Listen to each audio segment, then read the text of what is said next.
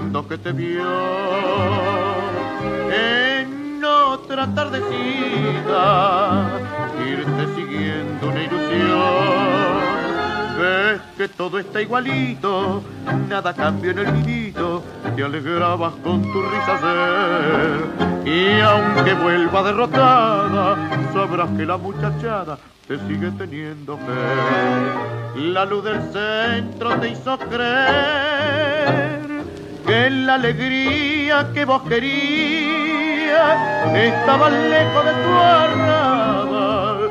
Vestías seda sin percal, ir bien vestida llevar gran lujo,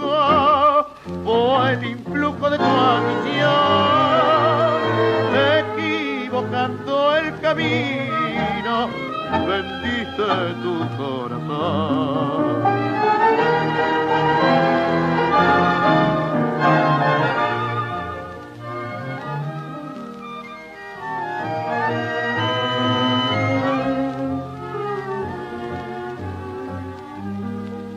Ir bien vestida llevar gran lujo fue el influjo de tu ambición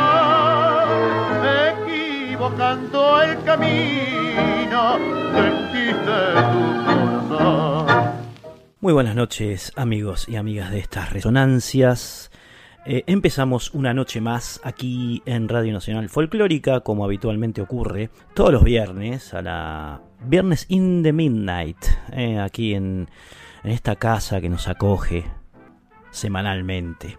Acaban de escuchar, eh, para arrancar, un tema del uruguayo Carlos Álvarez Pintos y Nicolás Mesuti, que, bueno, el señor Carlos Gardel había popularizado en el año 1927, pero por supuesto corresponde al año 46, que es el que estamos recorriendo en esta instancia de resonancias. Y la versión por supuesto no es la de Gardel sino la de una orquesta nuevita eh, de un tipo que después haría historia en nuestro tango.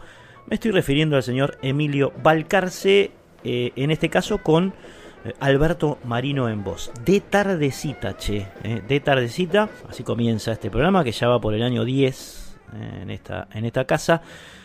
Y este es el capítulo 361 que le vamos a dedicar a la primera parte precisamente del año 1946. Seguimos entonces, nos metemos más profundamente en este periodo de nuestra música nacional y popular con esta pieza, con esta pieza, este instrumental que Miguel Caló grabó con su orquesta en eh, el año en cuestión, llamado El Cuaterero.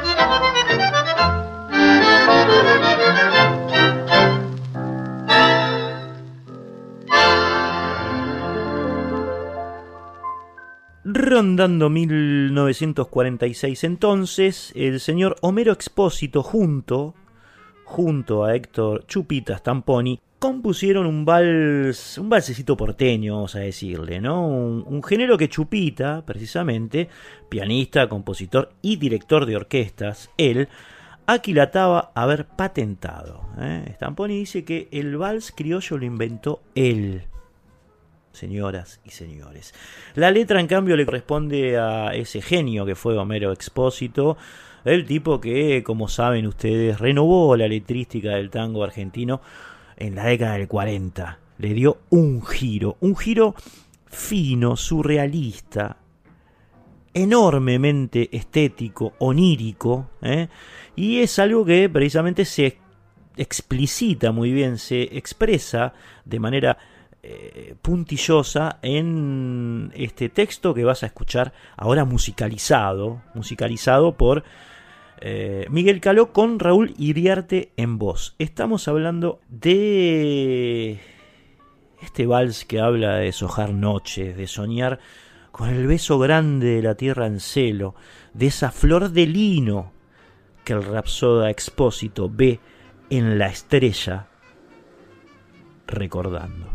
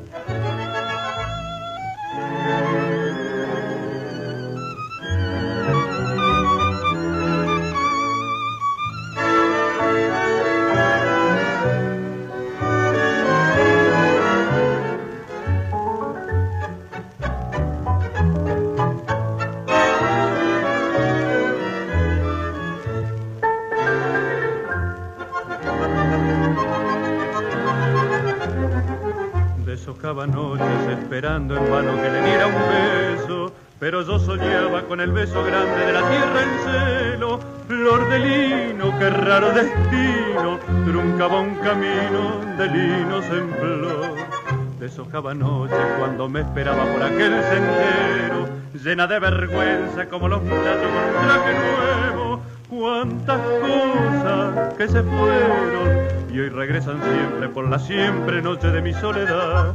Yo la vi florecer como el lino de un campo argentino maduro de sol. Si lo hubiera llegado a entender, ya tendría en mi rancho el amor. Yo la vi florecer, pero un día mandinga la huella que me la llevó. Flor de lino se fue y hoy el campo es en flor, amarada me falta su amor.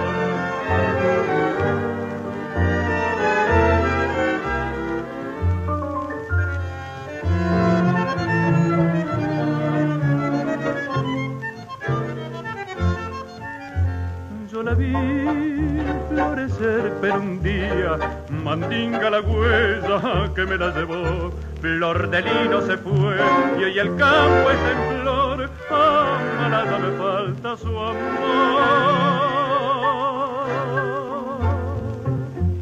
Iriarte y Caló, a quienes escuchábamos recién en esta maravillosa interpretación de Flor de Lino, también hicieron suya Tarde Gris. Tarde Gris no confundir con En esta Tarde Gris, que bueno, el clásico que difundió y popularizó Julio Sosa en la década del 60, sino con, con, este, con esta composición que habían concebido Juan Bautista Guido en música y el señor Luis Rubinstein o Rubens, como quieran llamarlo, eh, mucho antes que en esta tarde, ¿no? Eh, eh, Caló e Iriarte se hicieron carne, se hicieron carne en esta pieza, la grabaron el 12 de diciembre de 1946. Este temita que narra la historia de un fulano que va a visitar a su ex amada a un hospital, pese a que había jurado que la iba a odiar hasta la muerte. Una especie de, de oxímono tipo desea odiarla hasta la muerte y sin embargo cuando esa posibilidad se torna cierta, la va a ver y no quiere que ocurra. Y en esa situación rara, el fulano la ve llorar y le pregunta por qué. Le dice a su amada que no va a reprocharle nada y que prefiere olvidar lo que había pasado entre ambos. Un tango clarísimo. Esto, por supuesto, es una historia que ocurre en una jornada de tarde gris, otoñal. ¿Eh? Rubinstein se, inspira en ese contexto climático. Y desea que ella se cure, el tipo que quería que muera, ¿no? El amor y la muerte. La violencia y la poesía. Desea que ella se cure para qué? Para volver a estar juntos. Tarde gris.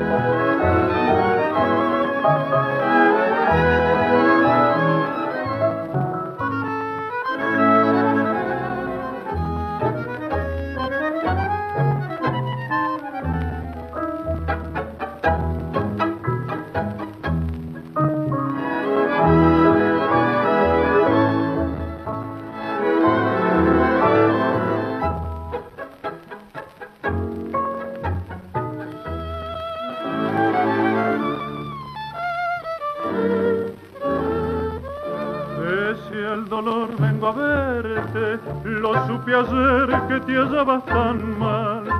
Yo que juré odiarte hasta la muerte, no pude más y vine al hospital. Por todo el mal que me has hecho, quise cobrar este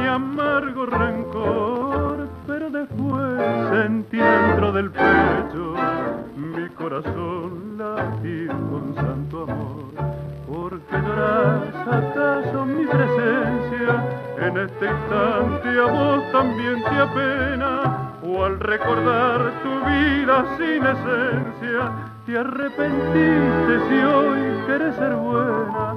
La tarde gris, tan gris como mi pena, acompañó mi quebranto por tu herida, porque tus besos trajeron a mi vida la dicha de soñar y el ansia de vivir.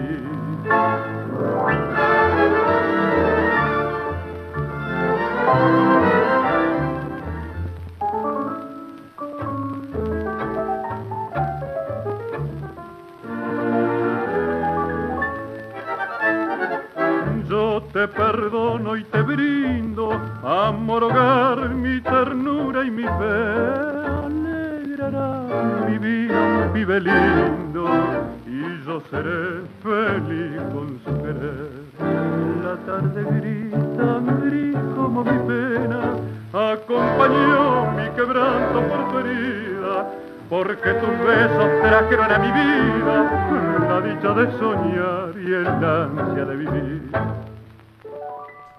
Proseguimos en esta noche gris aquí en, en Radio Nacional Folclórica con esto que es Resonancias, amigos y amigas. Eh, les decíamos capítulo número 361 en esta casa hermosa. En esta casa hermosa que alguna vez fue Radio El Mundo. ¿eh? Y nos vamos a meter ahora en el 46 de Pugliese. De Pugliese ¿eh? y su orquesta que eh, por entonces tenían como cantor a Roberto Chanel. Otro de los ídolos. Actores de tango de fuste de la década del 40.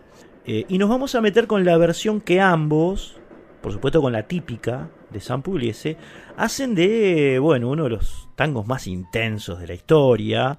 Estamos hablando de Fuimos, de Homero Mansi, pluma desgarrada y maravillosa la de Mansi, ¿no?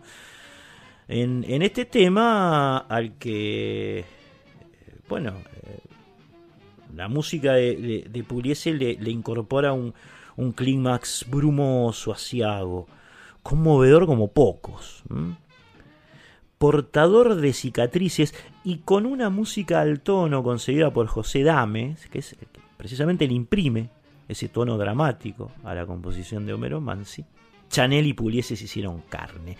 Eh, Dames eh, era un bandoneonista que había estudiado con, Carlos Marcucci, que había pasado por las orquestas de Rodolfo Biaggi, de Francisco Rotundo, de Anselmo Ayeta, de Juan Canar, un tipo muy fogueado ¿no? en, los estresijos del, del tango. Y era un tipo que vivía en Pompeya, además, Nueva Pompeya, en el barrio en el cual precisamente eh, Mansi se inspiró para componer muchas de, sus piezas. ¿no? Ese corralón que solía citar eh, el poeta eh, con su magia descriptiva precisamente quedaba frente a la casa de José Dames, José Dames, a quien además le utilizaron el nombre para bien, porque la plazoleta, digamos, que linda con el corralón, en el que se inspiraba Mansi, y con la casa de, Dames, lleva su nombre. Hoy vas a Pompeya, en ese barrio, Está la plazoleta José Dames en honor a este bandoneonista que le puso la música, la música a este tango, Fuimos, que Pugliese grabó con su orquesta y Roberto Chanel el 28 de marzo de 1946. Pegadita a ella suena una vez.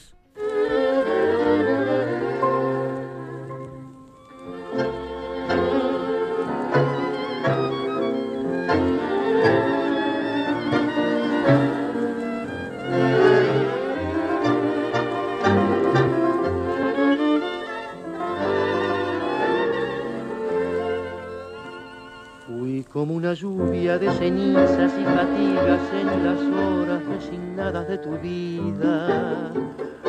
Gota de vinagre derramada, fatalmente derramada sobre todas tus heridas.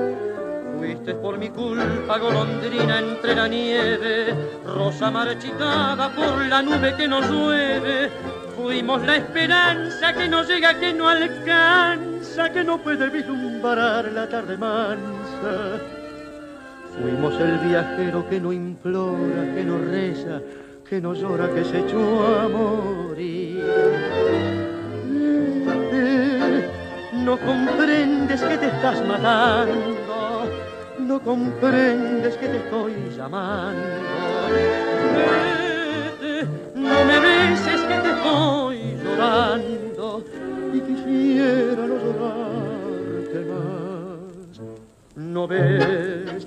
Es mejor que mi dolor quede tirado con tu amor, liberado de mi amor final.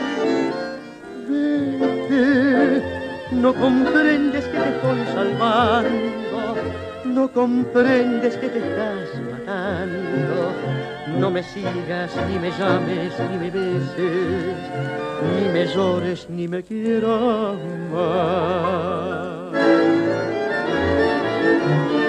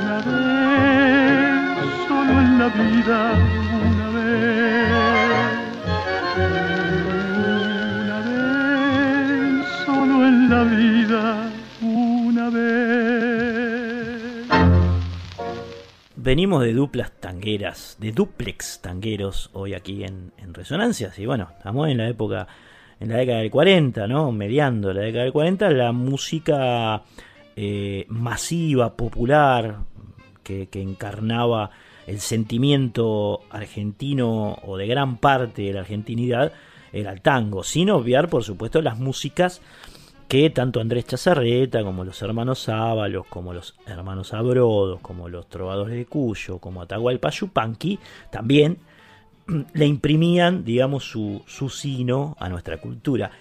Pero entonces las grabaciones eran abrumadoramente superior en tango. ¿eh? Los tangueros grababan mucho más en esa época que los folcloristas. Los folcloristas eh, van a tener ese momento de esplendor un poco después, en la década del 50, en la del 60. Incluso cuando pasamos las efemérides de cada año, vemos que muchos de los artistas, que serían grandes eh, referentes eh, e influencias de, las músicas de raíz folclórica, estaban naciendo o eran muy chiquitos en esta época. En esta época en la cual el tango, bueno, brillaba, brillaba. Y en ese tren, eh, aquí en Resonancias, hoy nos hemos metido con varias duplas. Alberto Marino y Emilio Barcarce, sonaba al principio, después Miguel Caló con Raúl Uriá, Iriarte, posteriormente sonó Osvaldo Pugliese con Roberto Chanel, y ahora le toca el turno a el señor Aníbal Pichuco Troilo, con eh, figura con, a través de la cual, eh, si no se, se posa uno en ella, eh, no se puede entender ni el tango en la década del 40, ni la década del 40, ni la historia del tango. Pichuco es enorme, ¿no? Esto lo sabemos todos, todas. Bien, en ese momento de la historia, 1946, eh, estaba acompañado Troilo por dos cantores. Dos cantores que además eran familiares, después les vamos a contar, y además le imprimían un tono personalísimo a, la orquesta de Pichuco. Me estoy refiriendo a Alberto Marino y a Florial Ruiz, dos cantores que eh, participaron en simultáneo en la orquesta de, de Troilo. Vamos a escuchar ahora una versión de Marino, una versión de Marino con Troilo y sus muchachos de En carne propia.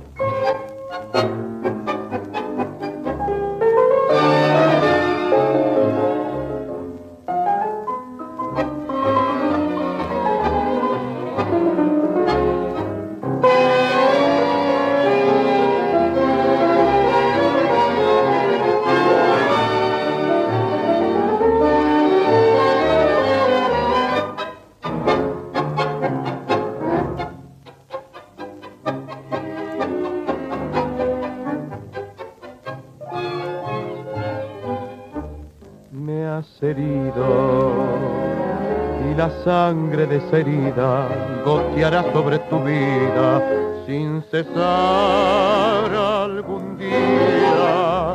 Sentirás en carne propia la crueldad con que hoy me azota tu impiedad y es posible que la mano que te hiera vengador o justiciera por tu mal te devuelva golpe a golpe cuando estés en el momento en que el golpe duele más.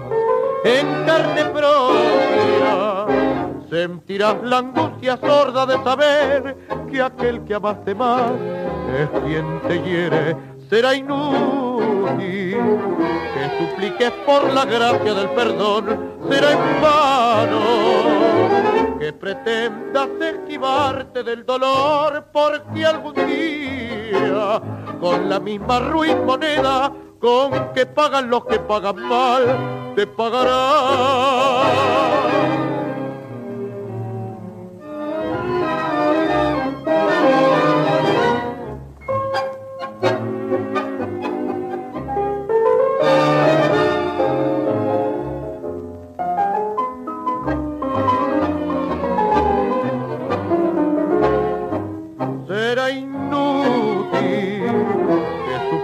por la gracia del perdón, en vano que pretendas esquivarte del dolor, porque algún día con la misma ruin moneda con que pagan los que pagan mal, te pagarán.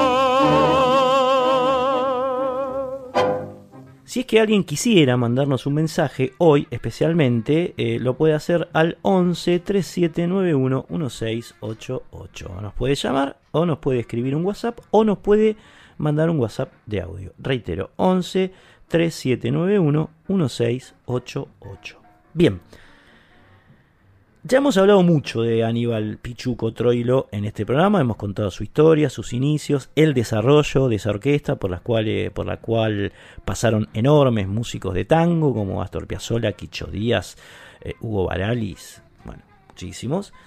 Eh, así que preferimos, para recorrerlo, esta vez, tomar algunos testimonios de otros músicos sobre la figura de, Troilo. Por ejemplo, de tres tipos que lo conocieron y han tocado con él. Me estoy refiriendo a Atilio Stampone, que no es Héctor Stamponi. A veces se confunde Stampone con Stamponi. Bueno, este es Atilio Stampone, José Colangelo y Raúl Garelo.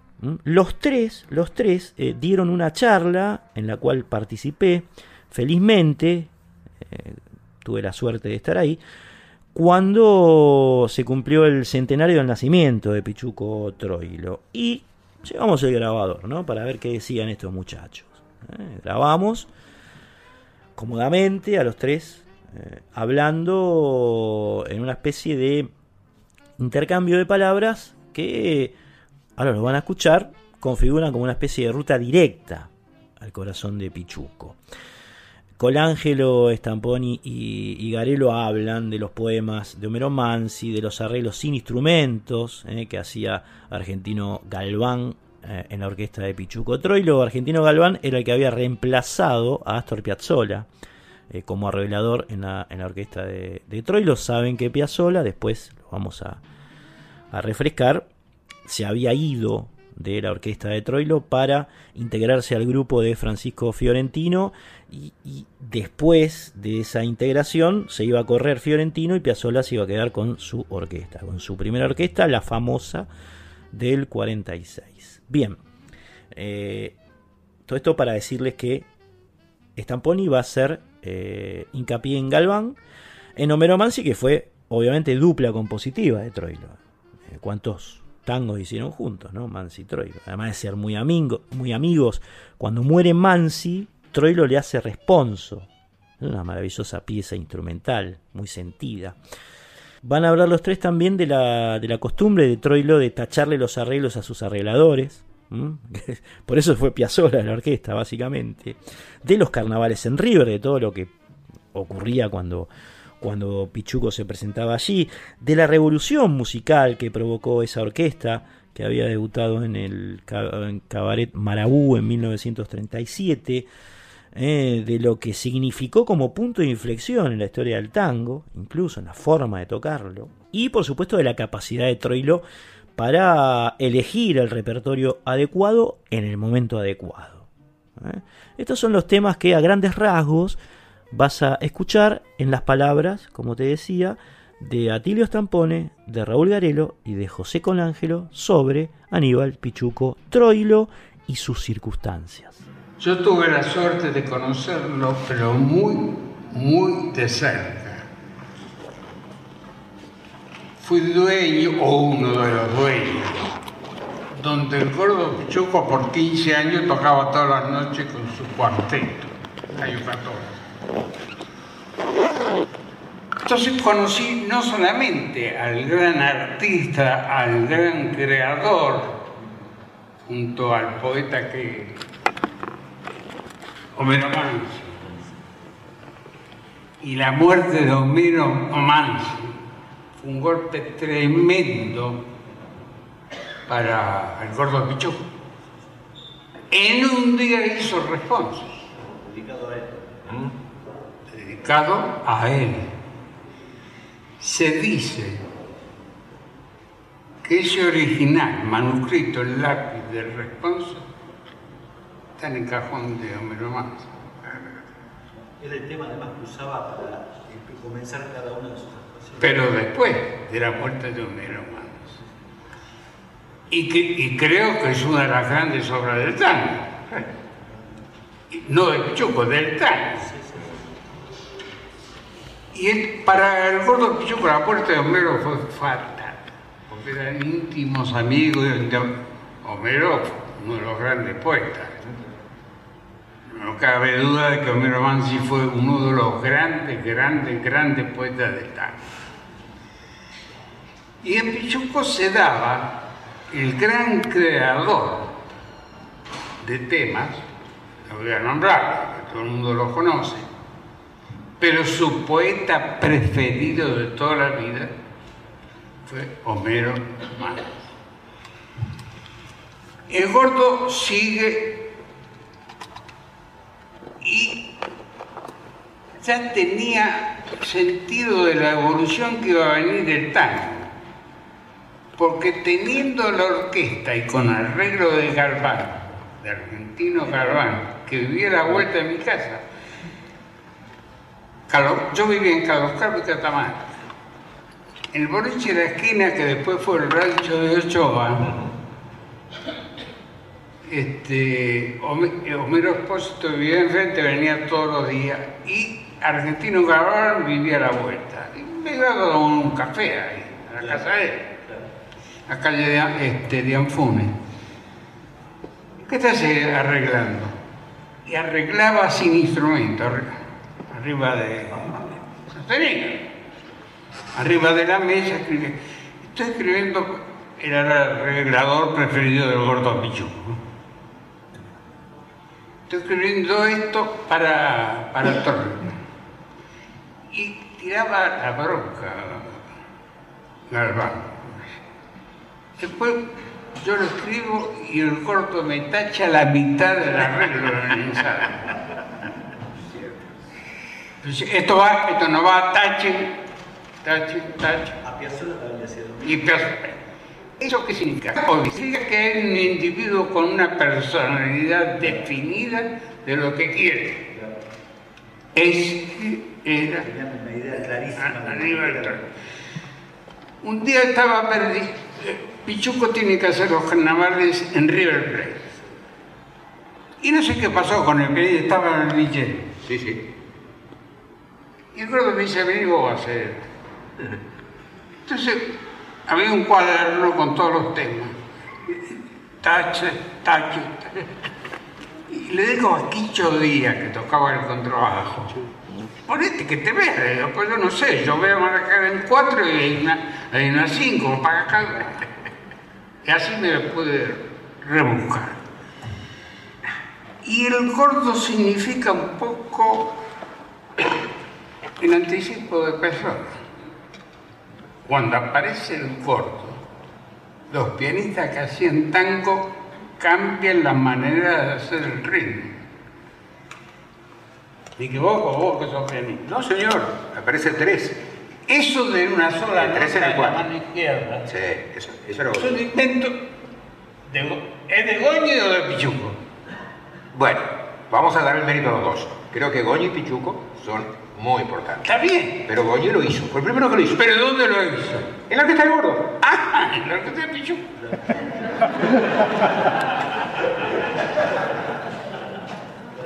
El alcohol, lo- lo- el alcohol a Goñi lo mató. Sí. Y, se fue. Y todos los pianistas, todos, él es uno de los pianistas más importantes que tenemos, salgan con su estilo personal, que es un talento impresionante. Cuando hacen ritmo, hacen ritmo con una, sol- con una sola nota en la mano izquierda. No era el masacote del acorde. El acorde lo hace en la mano derecha. Sí, señor. Eso nace con la orquesta de Aníbal Troilo Pichuco. Ahora, Pichuco fue. Ah, Pero Pichuco, lo adoptó Aníbal Troilo Mira, Pichuco, si tenía una cualidad, era este, su, su manera de elegir. Supo elegir a los músicos, supo elegir los cantores, supo elegir el repertorio. Tenía un- una elegancia de, de- nata, Pichuco. Y eso que estaba preguntando a Tilio, yo creo que era, fue Pichuco el que eligió. Hagámoslo así. Y ahí le puso el cero. Si a la mujer, por esto que se dice, le quiero Claro, Ahí está clarísimo. Claro. Eh, Te dije lo que me decía Galván, ¿para qué escribo si me tacha todo después? No, lo, que lo pasa es que cobra- cobraba el arreglo y vivía de él. Pero después Atilio cuando escuchaba la versión decía, pucha, tenía razón el gordo. Después se convencía de que el gordo tenía razón de lo que le había tachado. Porque en eso el gordo era, era increíble, era- era único. El gordo es, será y fue siempre el más grande. Por todo. Por todo porque, a ver, instrumentistamente, Eh. con tres notas del gordo en la mano izquierda, Pero aparte basta. Un, un Un bandoneón, es- un bandoneón impresionante. lujo. ¿Por qué es un bandoneón impresionante? De esto me gustaría que después hablara Raúl. Porque cuando vos hablaste del sexteto de De Caro, ahí aparecen dos Pedros, que son muy importantes. El Pedro Maffi y el Pedro Pedro. De ahí salen dos escuelas de bandoneón tan importantes, tan importantes, que prácticamente ahí está el, el resumen de los bandoneones. Después sale un tipo como Silvia Cortiz, que Sí. empieza a frasear, y el gordo toma de todos estos tres lo mejor y lo mejora. Que eso es lo increíble del gordo, lo mejora. Y es cierto lo que dice Atilio, ha ido evolucionando con el tiempo. Eh, además no conocí un tipo más generoso que Pichuco. Son muy pocos los directores que le gustan que le aplaudan demasiado, los cantores o los músicos. El gordo era feliz cuando le aplaudían los músicos y los cantores. Y cuando ya lo aplaudían mucho, ¿sabés qué decía García? Mi hijo, ya tiene que irse y no vuelva. Hay una cosa que ahora es muy común en, todo lo que hacemos música, él, eh, hacer temas no para eh, eh, tangos, temas conocidos, no para bailar, sino Para bailar estaba Di Sarli, para bailar estaba D'Arienzo, en alguna medida, o Puliese, en alguna medida. Pero el gordo además, Atilio, y, y mi querido amigo, fue el mejor difusor que tuvo Piazzolla. Todos los tangos que le grabó Astor, que además fue arreglador del conjunto, fue el que lo dio a conocer prácticamente. Fíjate vos, Astor era un tipo difícil, atrevido, osado, pero con un gran talento. Nos llevó siempre 15 años de ventaja. Qué linda la orquesta del 48, estábamos en el 55. Siempre nos llevó una ventaja enorme. Pero con el único tipo a quien siempre respetó hasta el último día y con quien fue la única persona con quien tocó juntos, fue con el gordo Pichuco. Así que esto es muy lindo decirlo también, ¿eh? De un tipo tan talentoso como Piazzolla, que desgraciadamente murió con una deuda pendiente de la gente, porque la gente no le pudo dar acá lo que verdaderamente se mereció Astor. Y hoy aprovechan otros. Bueno, vamos a ahí. No voy a decir cosas que después me arrepienta. Bien, amiguitos, amiguitas, escuchábamos ahí a, a Colangelo, a Stamponi, a Garelo hablando de Troilo, eh, diciéndole eh, o contándoles, contándoles en el marco del centésimo aniversario del nacimiento de Troilo, vicisitudes de, su vida, esa vida tan rica. Y ahora nos vamos a meter en eh, un tango que ya sonó en, este programa hace poquito, pero eh, a través de, de la dupla Pugliese Chanel. Me estoy refiriendo, por supuesto, a Fuimos que, bueno, la particularidad que tiene Fuimos en la versión de Troilo es eh, la sensibilidad y el vibrato que aparece en la voz de Marino, de Alberto Marino, ¿eh? a quien le decían precisamente la voz de oro del tango, le decían al tipo, ¿no? Eh, una, una luminaria Marino. Entonces le da esa impronta a esta versión que Chanel la canta de manera distinta, por supuesto con su propia personalidad, ¿no? Y además es tremenda en esta versión la intro, la intro orquestal eh, que, posee.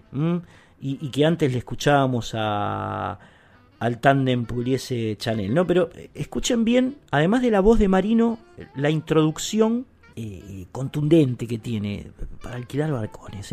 La versión de Fuimos de Mans y Dames, ahora por Troilo y Marino.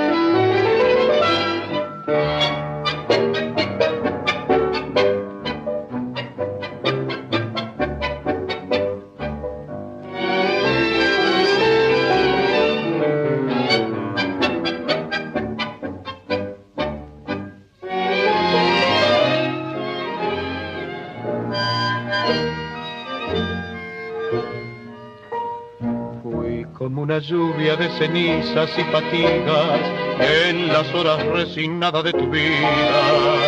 Gota de vinagre derramada, fatalmente derramada sobre todas tus heridas. Fuiste por mi culpa golondrina entre la nieve, rosa marchitada por la nube que nos llueve. Fuimos la esperanza que no llega, que no alcanza que no puede vislumbrar la tarde mansa. Fuimos el viajero que no implora, que no reza, que no llora, que se echó a morir.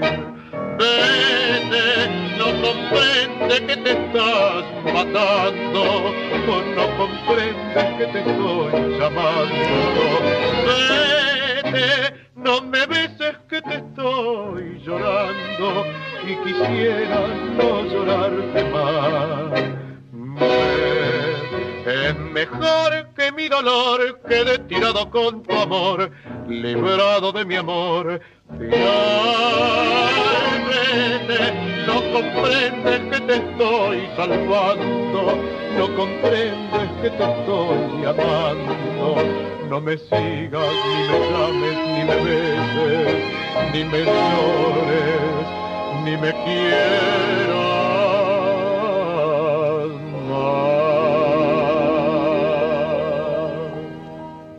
quieras. de los, de los personajes que no tocó en su caso con, con Troilo, sí lo ha hecho con Piazzolla, hemos hablado bastante de Rodolfo Mederos, aunque todavía claro, él era un jovencilio, en el año 46, un niño casi.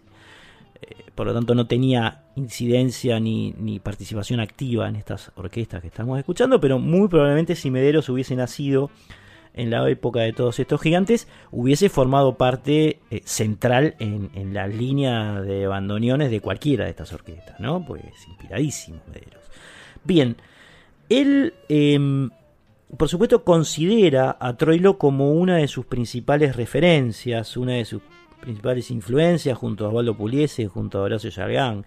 ¿eh? y lo dice en esta nota en la cual eh, se refiere a su a su mirada, eh, tira una mirada eh, sobre, sobre Pichuco Troilo Rodolfo Mederos, que es un bandoneonista, por supuesto, de ese talante, ¿no? Así que bueno, eh, es una, además, voz más que autorizada para, para referirse a Pichuco. Lo escuchamos. Porque uno transita huellas de otros, no con una idea imitativa, sería ridículo esto.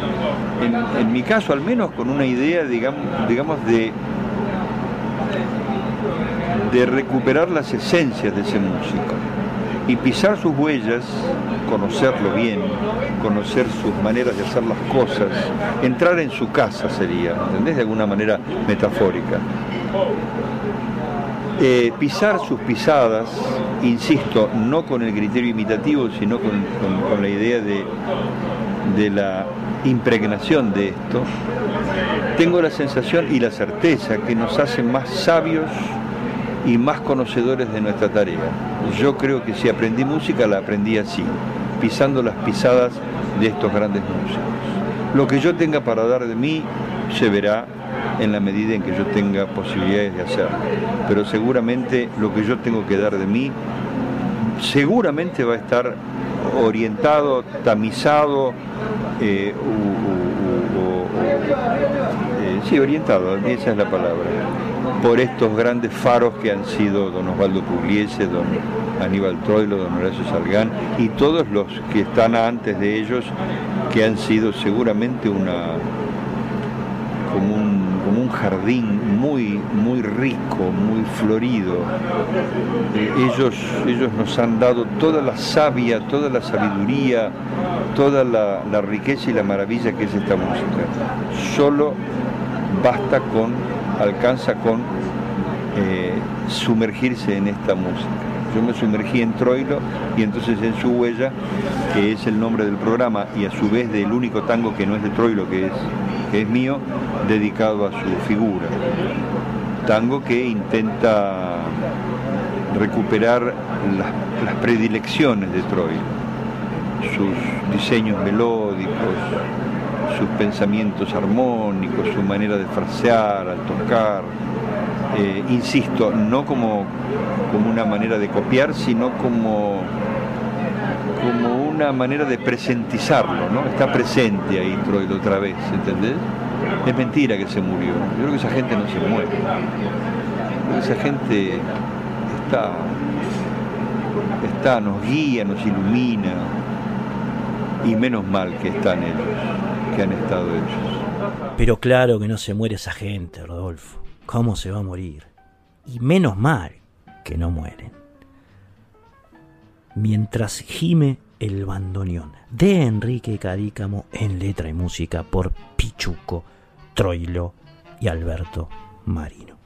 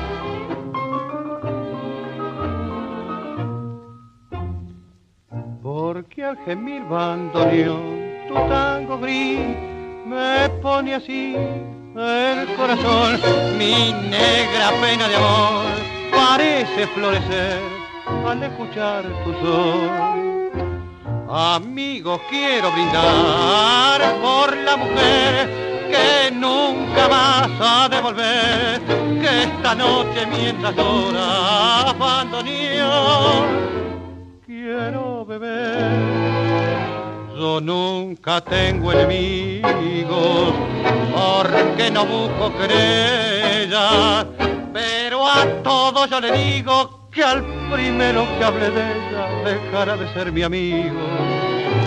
A nadie debe importarle lo que sufrí por aquella. Si algo van a reprocharle, mi amistad de negarle al primero que hable de ella, porque ya es todo este amor.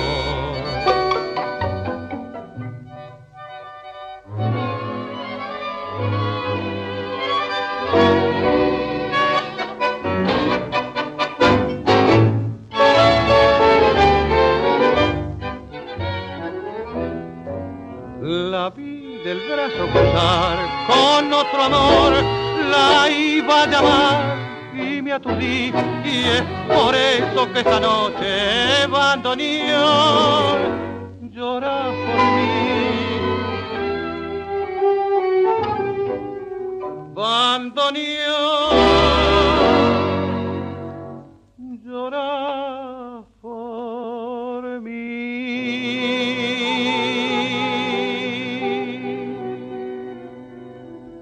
¿Qué me van a hablar de amor? Es un tema que Stamponi compuso porque él había vivido mucho tiempo en México. ¿eh? Y una vez, así medio para hacerle una joda, los tangueros que eran bravísimos haciendo joda, eran pesados, digamos, ¿no? Eh, le preguntaron si era capaz de volver a componer un tango después de haber escuchado tanto bolero en México. ¿no? El tipo no respondió nada. Simplemente hizo este tangazo que van a escuchar ahora. Como les decía, que me van a hablar de amor con letra de Homero Expósito y, por supuesto, Troilo y Marino en la ejecución con todos los muñequitos que tenía Troilo en esa maravillosa orquesta, ¿no?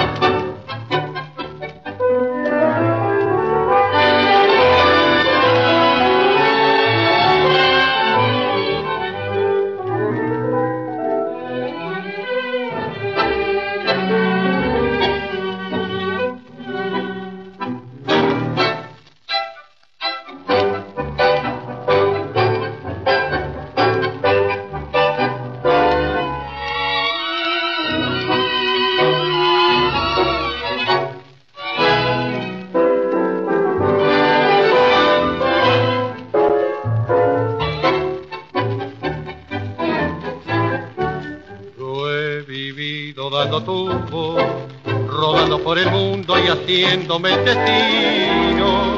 Y en los charcos del camino la experiencia me ha ayudado por Baquián y por ya Comprendo que la vida se cuidan los zapatos andando de rodillas. Por eso me están sobrando los consejos que en las cosas del amor, aunque tengas que aprender, nadie sabe más que yo. Anduve siempre en amores que me van a hablar de amor.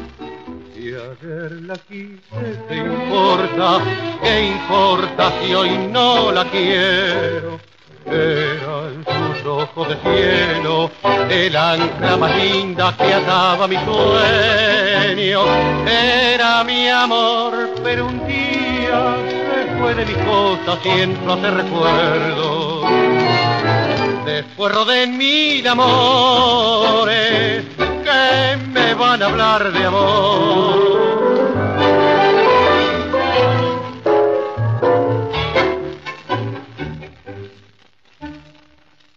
Muchas veces el invierno me echa desde la ausencia la soga del recuerdo y yo siempre me he soltado como un potro mal domado por mañero y por pelo que anduve enamorado, rompí como una rosa las cosas del pasado y ahora que estoy viviendo en otra aurora, no me expliquen el amor, que aunque tengas que aprender, nadie sabe más que yo. Anduve siempre en amores que me van a hablar de amor. Recuerden, gomías, que para comunicarse con este programa hoy, la vía, la vía es el teléfono 11 3791 1688. Reitero, 11 3791 1688. Allí nos pueden llamar o bien dejar un eh, audio al WhatsApp o un mensaje de texto también al WhatsApp. ¿eh? Así que ahí está, estamos comunicados. ¿no? Y comunicados nos vamos a meter ahora en un testimonio un poco aguerrido, vamos a decir, y que escribió un libro maravilloso, maravilloso que se llamó Loco, Loco, Loco, por supuesto en homenaje a Piazzolla, ¿no? Como dice la, la balada para un loco, loca ella, loco yo, loco todos, locas todas, ¿no? Eh, este libro es más que páginas referidas a las músicas y a las versiones y a las, diferentes manifestaciones musicales, eh, López Ruiz se, se, lo dedica a contar anécdotas. ¿no? El universo Piazzolla es bizarro, era bizarro. ¿eh? Recomiendo que lean este libro si se quieren reír un rato porque lo que pasaba en el mundo Piazzolla era surrealista, era de antología, ¿no? Te cagás de risa con este libro así directamente. Bueno, en, en una de esas páginas López Ruiz se atreve a contar una secuencia en la que Pichuco Troilo se va a pegar un saque de merca a un baño, digamos, ¿no? Y todo lo que pasa. Y entonces le hicimos una entrevista, precisamente cuando este libro se editó, a López Ruiz, y nos contó por qué había decidido contar esa anécdota eh, que, bueno, pintaba una de las, de las facetas de Pichuco, que era el consumo de cocaína, digamos, junto con el whisky. De hecho, uno de los de las piezas que Piazzolla le compone en, esa magnífica suite eh, que hizo, la suite troiliana, cuando, cuando Pichuco muere, uno de los temas se llama Whisky. Así que bueno, esta, familiaridad de, Pichuco con la cocaína y con el whisky era moneda corriente. Y López Ruiz se atrevió a contarlo en su libro. ¿no? Se ganó alguna que otra puteada, pero es un dato de la realidad. Lo vamos a escuchar hablando de, de esta arista de Pichuco. Va. Ya que estamos con Troilo, digamos, una de las, de las anécdotas más intrépidas que contás es cuando, cuando se va a pegar el saque al baño de 676. Que Claro, después que haces después una salió abajo. y lo comentó. Eh, porque mucha gente, a mucha gente la incomodó, digamos, ¿no? Ese, eh, No, lo que pasa es que luego salió y volvió. Y se fue un pedo, hermano, porque él tomaba un cachito así. Y estaba el pedo. Tenía el hígado destruido, ¿verdad? claro. Entonces volvió y estaba hecha una señorita. Entonces le dice, gato, así nomás. Estaba quiero gente. ¿Sabes lo que me pasó en el Biorsi? El Biorsi baño. Ah, no, le dice, ¿qué te pasó, gordo? Le decía. Dice, ¿sabes que yo entré? me estaba dando un saque delante de todo el mundo, ¿eh? Y entró un punto y me dio, y yo lo vi y dije, que eres un poco buena. Me dijo, tipo, empezamos a estar juntos. Claro, claro, claro, claro. Digo, pero eh, la, la pregunta era, cuando contás eso en el libro, después contás en esta edición que tuviste como una respuesta de mucha gente que te dijo de todo, digamos, por haber Ah, editado, sí, digamos, claro, sí. esa, Sí, mucho esa taquero, secuencia, pero claro. Que dijeron de todo. Porque yo revelé que, que el gordo se bajaba, pero si eso no sabía mi nieta, le digo, por favor, ¿qué, qué revelación es esa? ¿Quién no sabía que el gordo se daba con un fierro y que tomaba mucho? que? Todo el mundo era muy popular, no yo eh, descubrí nada nuevo. Había un tipo que tiene siete programas, Leonel Godoy, no sé si vivirá todavía, pero que sí, que dice, no, cuando lo encuentra había que hagan trompada, porque es por eso. Mira. Y yo le decía decirle que no sea pelotudo. Porque lo que digo, ¿qué, qué dice yo? ¿Qué cosa? Una vez, por ejemplo, nosotros, Astor hizo una música, que para eso ahí, Soberano Porteño, de Melenita Oro, una, obra de Rodríguez Muñoz, de Alberto Rodríguez Muñoz. Nosotros tocábamos ahí, todos los días, y los domingos a la tarde. Entonces, eh, eh, este, este pibe Barreiro, otra vez, el gordo vive enfrente, en San Martín, Corrientes y Paraná. Entonces quería hacer una nota a Astor con el gordo. Y entonces Astor, dale, dice, veniste el domingo a la tarde con el gordo, dice, vos vas a la casa, lo despertás, lo levantás, lo bañás y te lo traes fresquito, porque si no, ya no lo agarramos mal. Y entonces eso pasó. Y vinieron con el gordo al, avisador, ¿viste? Al, bar que está dentro de los, teatros para los artistas, ¿no? Y más lechuga, tipo estaba peloma. Entonces viene el, el- señor que atendía y le dice, maestro, ¿qué le traigo? Y dice, un poquito de whisky, un cuartito. Se tomó un cachito de whisky se puso en pedo, no se pudo hacer la nota. Increíble. Estaba destruido. El. Qué bárbaro. Sí, hay una, una, una de, las, de las piezas de, del disco homenaje que le hace Piazzolla a Troy, ¿no? De whisky, se llama whisky. Whisky, claro, claro. La suite italiana. ¿Mm? Ahí lo teníamos a López Ruiz, ¿eh? y, y esa, esa anécdota. Un ruidito de bar. ¿eh? Me acuerdo que esa entrevista la hicimos en, en el bar de, de Caras y Caretas, ahí en Venezuela, 300 al 300. Y bueno, se escuchan algunas, unos ruidos de ambiente que tienen que ver con un bar. Tazas, mozo que habla, en fin. Bien, escuchamos ahora de Discépolo y Mores eh, el tema Sin Palabras por Pichuco y compañía.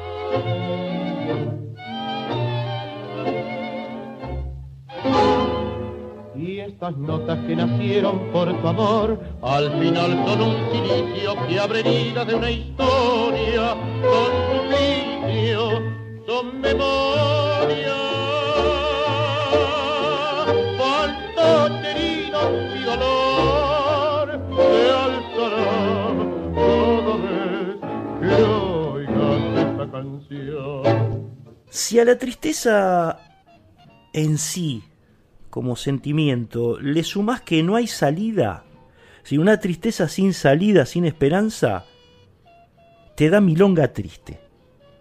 Es una suma matemática incontrastable. Tristeza más desesperanza, milonga triste. Una belleza de melancolía infinita hecha canción, un sentimiento devastador al que Sebastián Piana supo encontrarle una música para dejársela en bandeja a muchos y a muchas, a Mercedes Simone, a Hugo Díaz, a Pichuco Troilo. En fin, ese texto que compone Homero Mansi, porque se le muere su mujer y él no puede hacer nada por evitarlo, es tenía que tener una música así. Y uno de los pocos compositores argentinos que podía imprimirle esa impronta estética era precisamente Sebastián Piana. Genio. Sebastián Piana. Esos ojos negros que se cierran. Mi Dios.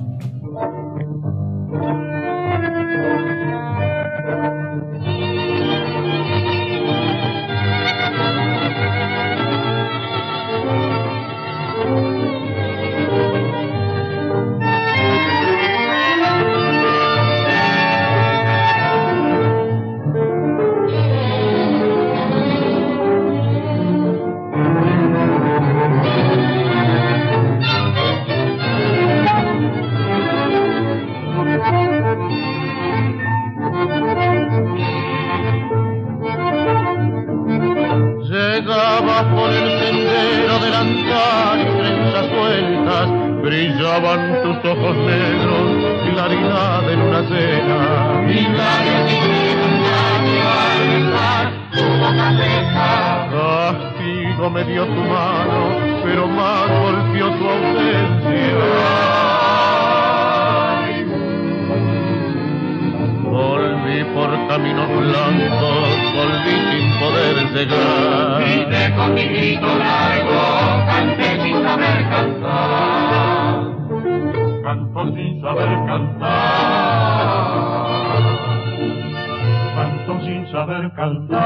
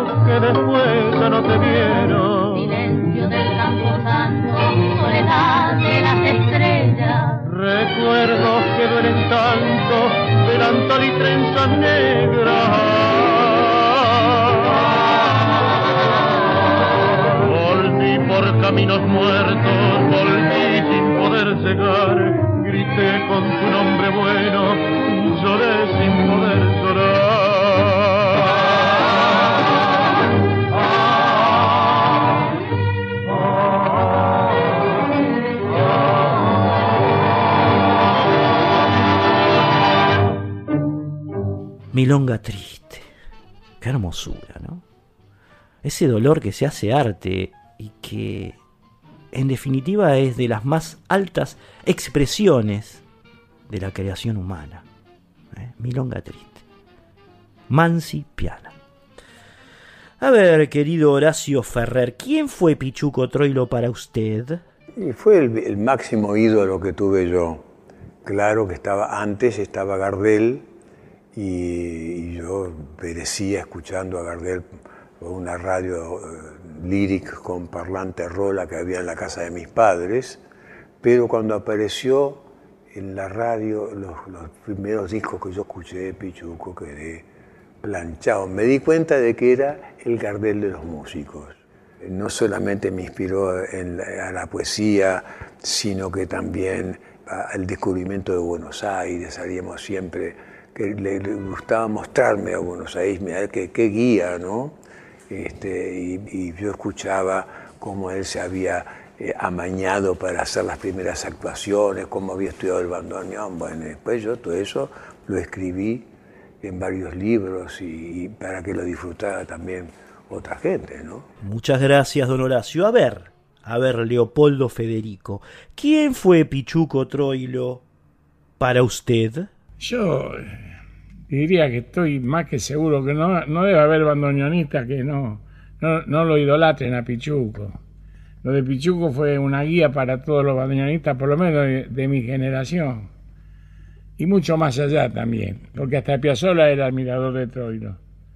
Eh, la luz de, mi camino en el, tango lo aprendí escuchándolo a él. Y después me tocó estar al lado de tantos monstruos que la vida me brindó lo mejor de lo mejor para ir a actuar con, mi humilde bandoneón. Oíamos de las bocas de Horacio Ferrer y de Leopoldo Federico impresiones eh, sobre Aníbal Pichuco Troilo. Les dije, habíamos decidido traer eh, situaciones de su vida, opiniones sobre él, sobre, sobre sus músicas, sobre sus anécdotas, anécdotas sobre su vida en la boca de muchos músicos y poetas que lo conocieron. Y, recién escuchaba para finalizar este recorrido eh, por la vida de Troilo a Horacio Ferrer y a Leopoldo Federico. Ahora despedimos, despedimos el 46 de Pichuco con tres piezas que te van a hacer caer las medias. La primera es Tarde Gris. Ya la habíamos escuchado eh, por el tándem Caló Iriarte y ahora la vamos a oír en, manos de otro tándem. En este caso, Troilo y Florial Ruiz, con orquesta, por supuesto. Florial Ruiz era otro de los cantores que participaba de la orquesta de Troilo en el 46, como te decíamos al principio. Y pegadito, esto se trata de una tríada, van a sonar Bienvenida y La Revancha, las tres juntitas aquí en resonancia.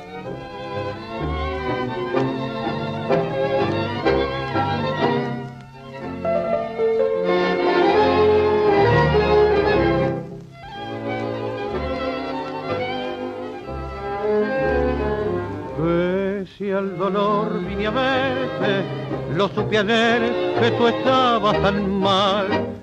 Te quise odiar y mi pasión fue fuerte, no pude más y vine al hospital. Por todo el mal que me has hecho, quise cobrar este amargo rencor. Pero después sentí dentro del pecho mi corazón latir con santo amor. ¿Por qué llorar acaso mi presencia frente al dolor también a vos te pena? Y al recordar tu vida sin esencia, te arrepentiste y hoy querés ser buena la tarde gris, tan gris como mi pena, acompañó mi quebranto por tu herida, porque era vos la dicha de mi vida, el alma de un cantar y el canto de mi fe.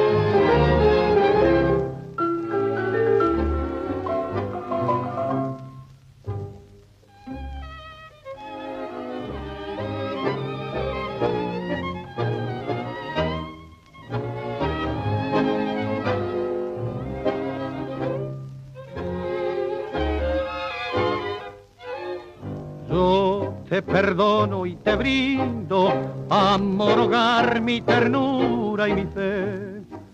Alumbrará mi vida un pibe lindo y yo seré feliz con tu querer. Porque lloras acaso mi presencia frente al dolor también a vos te apena y al recordar tu vida sin esencia te hoy querés ser buena. La tarde gris, tan gris como mi pena, acompañó mi quebranto por tu herida, porque era vos la dicha de mi vida, el alma de un cantar y el canto de mi fe. Buscanos en Instagram y Facebook, arroba resonancias987.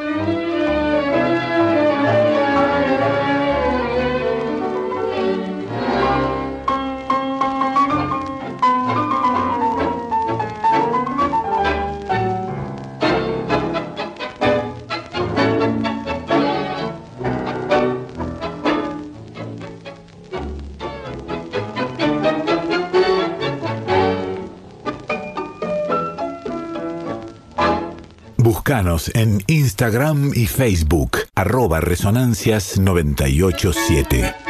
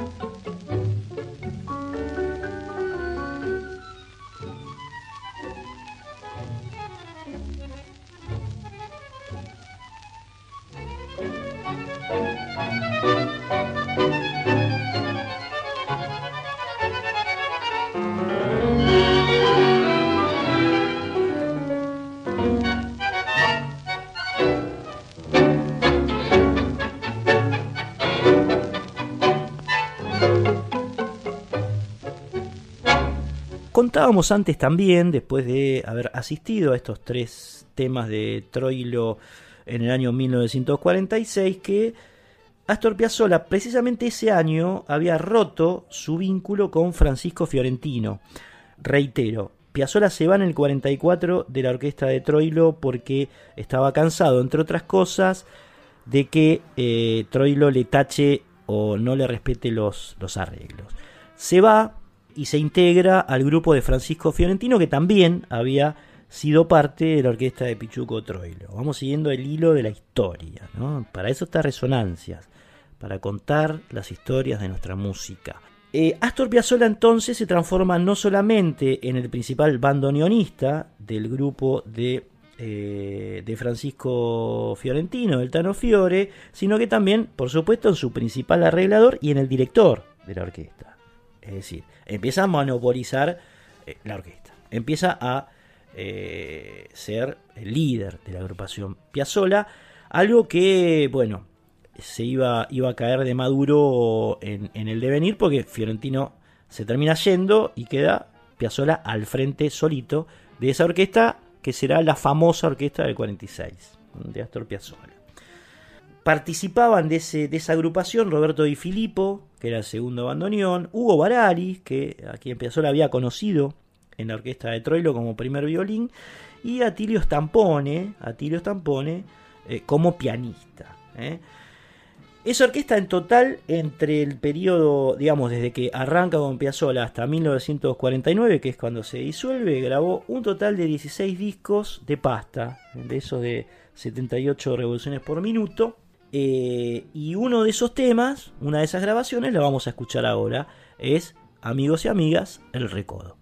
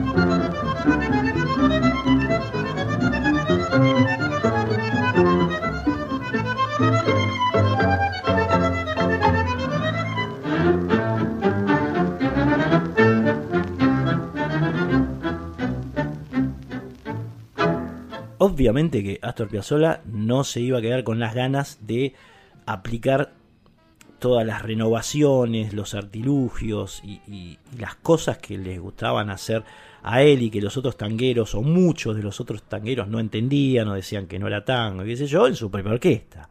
¿eh? Esta orquesta amiga, hago lo que quiero, decía Don Astor. Piazzolla que empieza a tocar en tres tiempos en vez de cuatro, como era y es típico en el tango, una especie de 3x4, eh, contratiempos, fugas, formas armónicas nuevas, que bueno, todo ese, ese combo atrevido, intrépido, eh, prototípico del carácter del tiburón Piazzola, genera, como decíamos, críticas, reprobaciones y muchas enemistades dentro de, del género. Por suerte, contaba Piazzola también con muchísimos amigos, ¿eh? no era que todo el mundo lo puteaba. Piazzola tenía aguerridos defensores, muchos del tango, como Quicho Díaz, Elvino Bardaro, eh, Hugo Bararis mismo, el mismo Pichuco, que, lo amaba a Piazzola, más allá, digamos, de las, de las pequeñas rencillas que tenían cuando, tocaban juntos, bueno, ya de entrada a Astor lo, lo admiraban muchos dentro del tango, pero también gente del jazz, que por ahí estaba bastante alejada, incluso en competencia con el tango, porque ¿no? la típica de la jazz, eh, las orquestas de tango, eh, compartían y además se competían lugares. La gente jazz no era tan tanguera, pero a Piazzolla lo querían muchísimo, digamos, ¿no?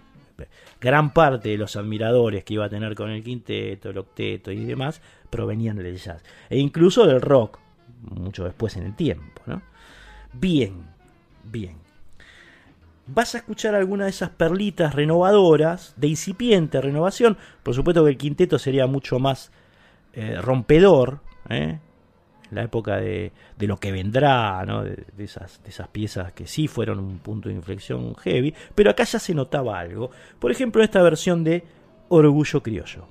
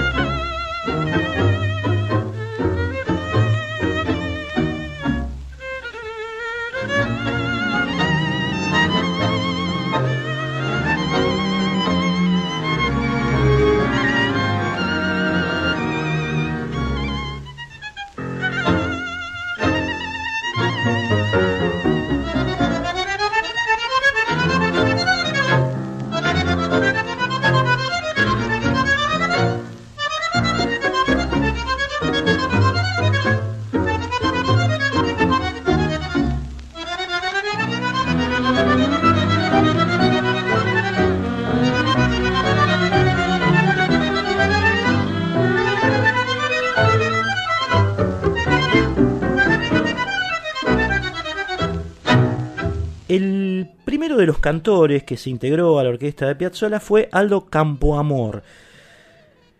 Aldo Campoamor no había arrancado bien porque tuvo problemas pulmonares cuando era chico. Había tenido una severa afección en los pulmones. eh, de hecho, se tuvo que ir a vivir con su familia al pueblo de Cosquín. Sabemos que en ese lugar de, del Valle de Punilla, digamos, era, era el elegido para las, las personas que tenían problemas respiratorios, incluso tuberculosis, por la cantidad de, de oxígeno que hay en el aire, ¿no? Era aire curativo. Y allí fue este hombre cuando, cuando era chico y en Cosquín, y en Cosquín, mientras trabajaba con su padre, eh, repartiendo verdura, eh, su papá repartía verdura, digamos, al tipo se le despertó el indio de Cantor. ¿m? Empezó a curar su afección pulmonar, eh, además tenía mucha, mucha pinta, tenía buena voz, eh, comenzó cantando en, en- lugares de- del Valle de Punilla, se empezó a hacer de un, de un nombre eh, por, esos, por esos lugares hasta que en 1937 retornó Aldo Campo Amor a Buenos Aires, ya curado de, de su enfermedad, consiguió trabajo en el Teatro Nacional como corista de la obra de Gabino Agardel y se alistó poco después en la orquesta de Juan Canaro. Esos fueron los primeros pasos de Campo Amor en el tango. Luego pasó por la orquesta de Pedro Mafia, vaya orquesta, la de Roberto Cerrillo, la de Elvino Bardaro, la de Elvino Bardaro, de quien hablábamos recién, ¿no? un admirador de Piazzolla, con la que debutó precisamente en Radio Belgrano. El cantor favorito de Campo Amor era Gardel. En 1938 viajó a Francia eh, con, con la orquesta de Canaro, otro, otra lista de su vida. Canaro fue el que le puso precisamente eh, el apodo, Campo Amor, Aldo. Al año empezó a trabajar en Radio El Mundo, donde, donde cantaba secundando al guitarrista Edmundo Saldívar, y recién, luego de esa intensa y extensa experiencia, fue convocado por el mismísimo Astor para integrar su primera orquesta, la primera orquesta de Piazzolla, ¿no? la que estamos recorriendo hoy. En ella permaneció hasta el año 1948 y grabó, entre otras piezas, esta gema llamada Solo se quiere una vez.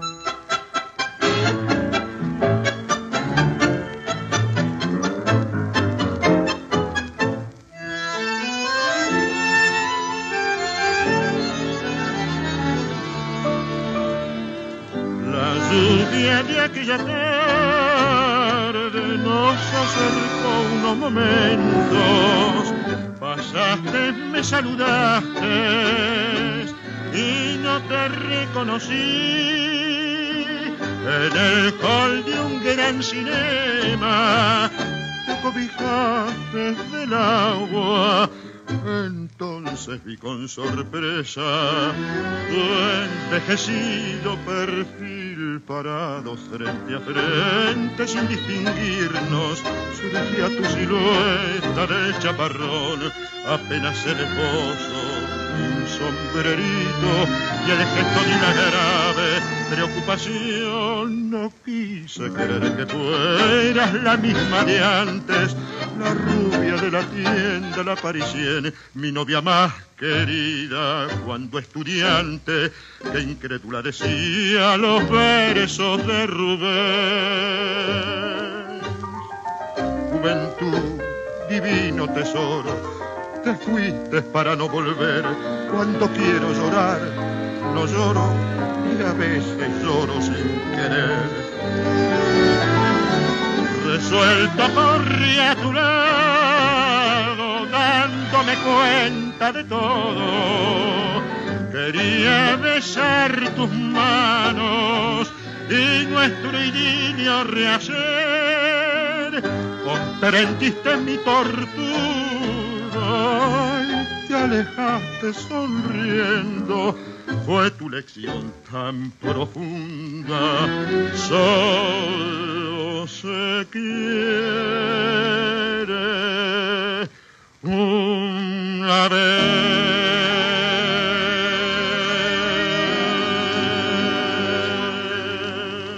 Amigos, amigas, terminamos con esta pieza Solo se quiere una vez en las manos de, la orquesta de Astor Piazzolla con Aldo Campoamor en voz para meternos en el Atahualpa Yupanqui de 1946. Antes les digo dos cosas, que si quieren comunicarse con nosotros eh, para testimoniar, dar una opinión, decirle lo, lo que se les ocurra, lo pueden hacer por esta vez al teléfono 11 3791 1688. Reitero, 11 3791 1688.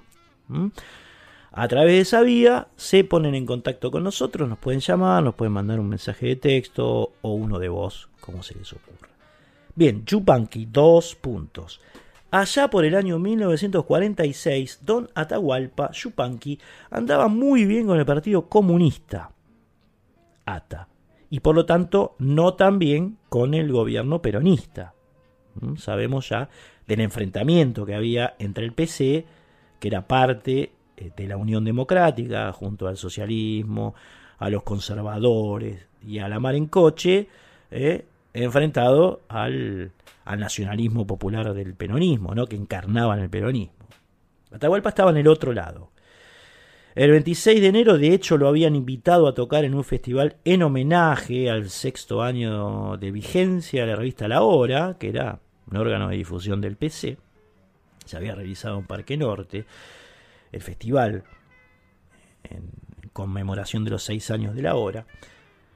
En octubre, Atahualpa participó del Festival Artístico Danzante en celebración de la Revolución de Octubre, la Revolución Bolchevique, de octubre de 1917, que se realizó en la confitería Ambassador de Barrio Norte, no en Montechingolo, en la confitería Ambassador de Barrio Norte. Festejaron los muchachos el aniversario de la Revolución Rusa. Bien, en esos ámbitos, Atahualpa Tocaba piezas como Viene Clareando, Milonga Pampeana, variaciones de Malambo, eran todas composiciones eh, suyas que, que, solía recrear, digamos, en estos ámbitos. Fue el año también en el que Atahualpa publicó el libro Cerro Bayo, eh, que era una especie de, novela que narraba historias andinas, Cerro Bayo. Y también grabó dos temas que de alguna manera se convertirían en grandes clásicos de su repertorio.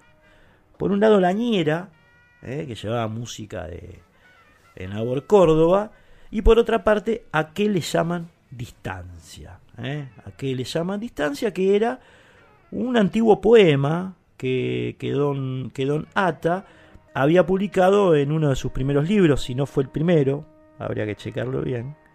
Eh, me estoy refiriendo a Piedra Sola.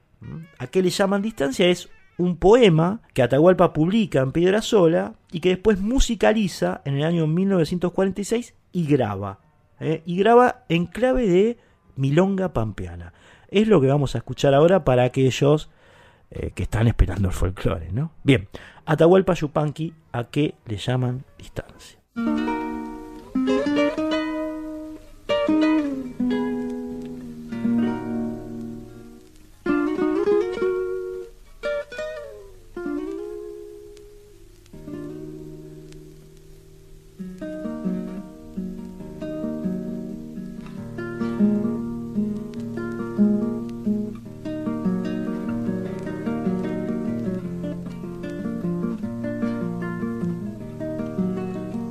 Que le llaman distancia, eso me habrán de explicar. ¿A qué le llaman distancia? Eso me habrán de explicar. Solo están lejos las cosas que no sabemos mirar.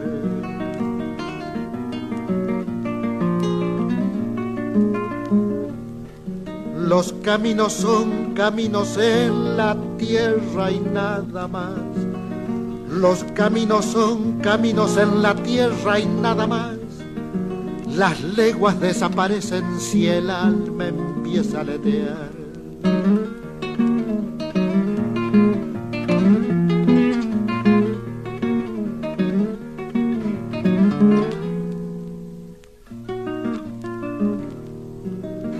Hondo sentir, rumbo fijo, corazón hondo sentir, rumbo fijo, corazón y claridad. Si el mundo está dentro de uno afuera, ¿por qué mirar?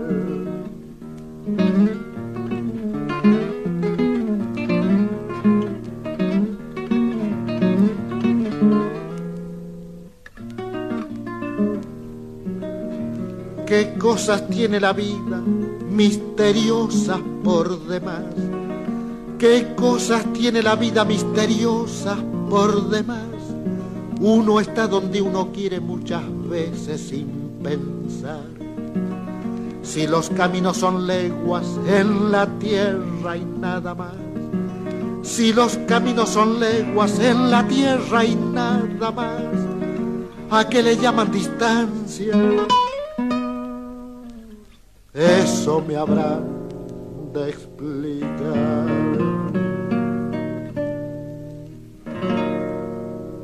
Amigos, amigas, estamos llegando al final de esta nueva edición, la número 361 de estas resonancias aquí en Radio Nacional Folclórica. Eh, mi nombre es Cristian Vitale, hoy ha operado y me ha acompañado el señor Fabri Vitale. Le mandamos un enorme abrazo al Bocha Panzardi, que nos sigue ahí desde su querido Deportivo Italiano. Nos vamos a despedir con este tango que Alberto Castillo graba con su orquesta típica el 25 de octubre de 1946, una semana y piquito después de eh, la gran manifestación del, Día de la Lealtad en Plaza de Mayo, el 17 de octubre, llamado Se Ilustra Señor. Si hay una referencia tanguera, un arquetipo popular y social de esa época del país hecho música, ese es pues Alberto Castillo. Se ilustra, señor. Adiós. Nos reencontramos el próximo viernes a la medianoche aquí en Radio Nacional Folk Clórica.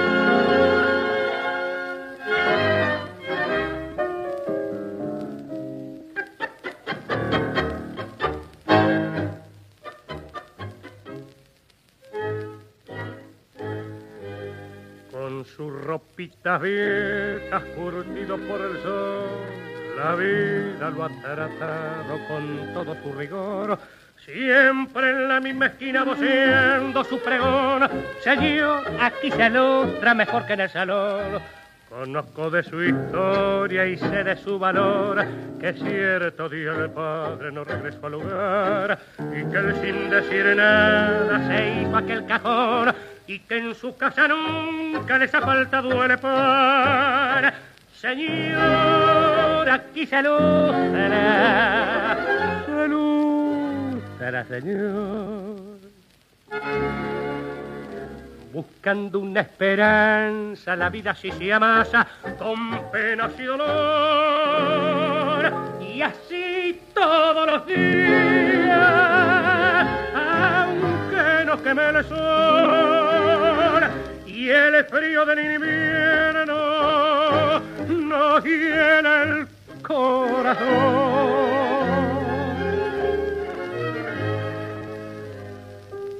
Una mañana de el viento de rabal dejó un silencio extraño allí junto al umbaral. Desde hace varios días no se oye su pregón. Señora, aquí se luta mejor que en el salón. Ayer fuimos a verlo, son cosas de contar. Nos mira, se incorpora y así se pone a hablar. Mamita anda prontito, tráeme mi cajón. Que aquí, señor, se luce mejor que en el salón. Y así como esta historia que acabo de contar, así se llama será